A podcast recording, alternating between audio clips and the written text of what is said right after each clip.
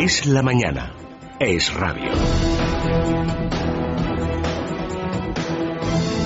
Seguimos en Es la Mañana de Federico. Les recordamos cómo viene el tiempo para hoy, para este jueves 18 de julio.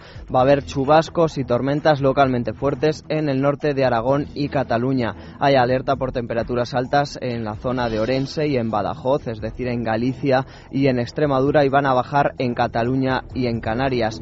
Pocos cambios en el resto de la península. En Madrid ahora mismo estamos a 22 grados y vamos a llegar hasta los 34. La máxima se alcanzará hoy en Sevilla, Córdoba y Badajoz con 38 grados y la mínima será de 12 grados en Vitoria.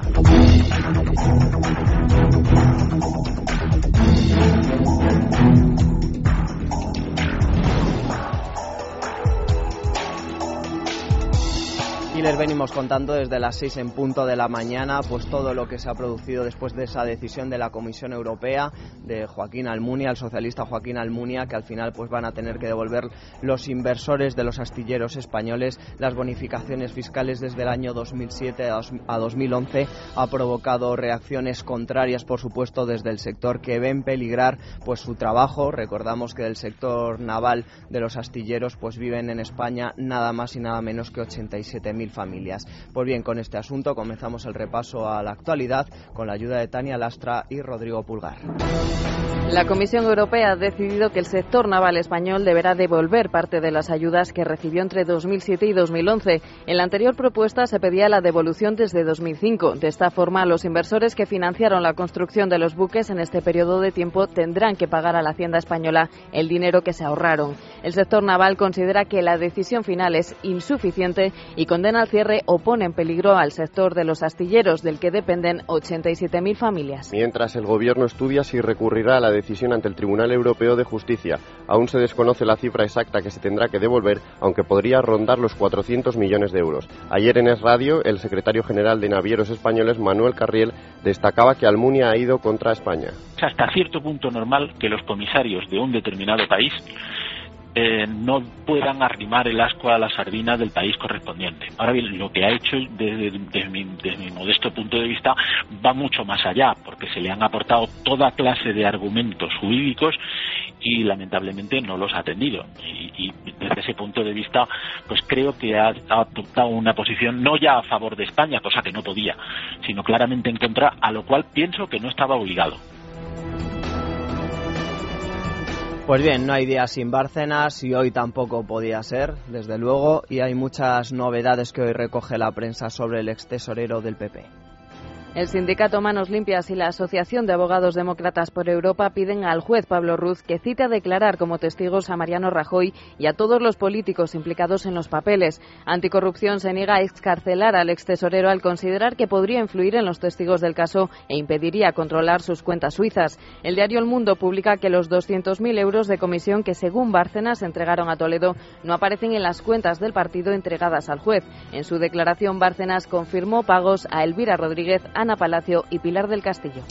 Y sobre corrupción precisamente se debatía ayer en el Parlamento catalán. La oposición pues se enfrentaba directamente con el presidente catalán Artur Mas por el caso del Palau y de la corrupción en Convergencia Democrática de Cataluña. Nos lo cuenta nuestra compañera María Yuste. Buenos días. Buenos días. El momento más tenso de la sesión de control en el Parlamento catalán lo protagonizaron el presidente de la Generalidad Artur Mas y Alicia Sánchez Camacho. Ambos aprovecharon sus intervenciones para reprocharse los casos de presunta corrupción en sus respectivos partidos.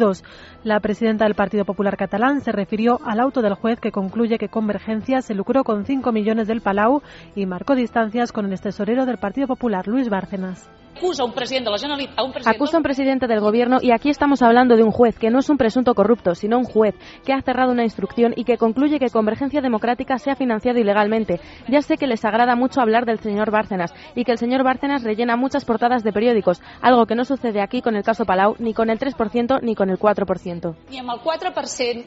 Usted cree que sinceramente... Usted sinceramente cuando habla de todos estos temas de corrupción, de irregularidades, etcétera, le falta un poco de sentido de la medida, un poco de sentido de la medida.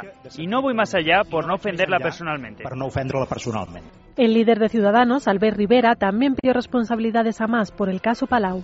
Señor Mas, usted tiene un problema que se llama 4%. O al menos eso es lo que dicen las conclusiones del juez del caso Palau. El juez de instrucción determina que hay 17 imputados en el caso Palau, entre ellos el Bárcenas de Convergencia, el señor Osácar, el secretario de Finanzas y Convergencia Democrática, imputado por cobro de comisiones ilegales. Más directo fue el líder de los socialistas catalanes, Pera Navarro, al preguntar directamente a Mas si hubo financiación irregular en su partido. El presidente de la Generalidad lo negó y aseguró que si es condenado devolverá el dinero. Y nos vamos ahora a Andalucía. Parece que ya el Partido Socialista tiene la sustituta de José Antonio Griñán, que será Susana Díaz. Y también ayer hubo un tenso debate en el Parlamento Regional sobre el decreto antidesahucios de la Junta. Susana Díaz será la única candidata del Partido Socialista a la Junta de Andalucía con más de 20.000 avales. Los otros tres aspirantes a las primarias del PSOE andaluz, Luis Planas, José Antonio Rodríguez y Marcos Antonio Encinas, no lograron reunir los avales suficientes. Díaz será nombrada la próxima semana candidata a la presidencia de la Junta. Andalucía seguirá defendiendo un territorio libre de desahucios a pesar del recurso presentado por el Gobierno ante el Tribunal Constitucional. La consejera de Fomento y Vivienda, la Junta Andalucía, Elena Cortés, ha asegurado ante el Parlamento que va a perseverar por hacer de Andalucía un territorio libre de desahucios. Ayer criticaba las políticas de igualdad del PP que paralizan, dijo, un decreto que evita desahucios y que persigue una función social. Desde el Partido Popular Andaluz, Alicia Martínez criticaba la hipocresía del doble discurso del gobierno bipartito. El bipartito sigue instalado en la hipocresía, en el doble discurso. El mejor ejemplo lo tenemos en el vicepresidente del gobierno andaluz, cabeza visible de Izquierda Unida en Andalucía. Señor Valderas, toda España ha podido ver cómo usted se aprovechó de un desahuciado para ampliar su vivienda. Dejó claro que estaba del lado de los bancos que le ofrecieron el negocio y no del lado de los desahuciados ni de los parados. Una cosa es la teoría y otra la práctica. También lo ha dicho el señor Castro, que ha reconocido que compra viviendas de, embargo. No ha habido palabra más manoseada, corrompida, vangoneada, manipulada y explotada que la libertad.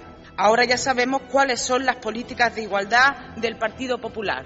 Paralizar por la brava un decreto ley que evita desahucio y que persigue la función social de la vivienda. Los partidos de la oposición menos UPyD se han comprometido por escrito a abolir la LOMCE, la reforma educativa, en el primer periodo de sesiones de la próxima legislatura si el PSOE llega al gobierno. En Madrid las tasas universitarias suben un 20%, unos 300 euros extra de media al año.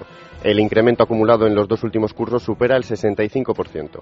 La Audiencia Nacional ha procesado a 14 directivos de Afinsa porque, según el juez, sabían que el negocio de los sellos era ficticio y ruinoso. El magistrado cifra la estafa en 1928 millones de euros. Los directivos están acusados por los delitos de estafa cualificada, insolvencia punible, falsamiento de las cuentas anuales, blanqueo de capitales y delitos contra la hacienda pública.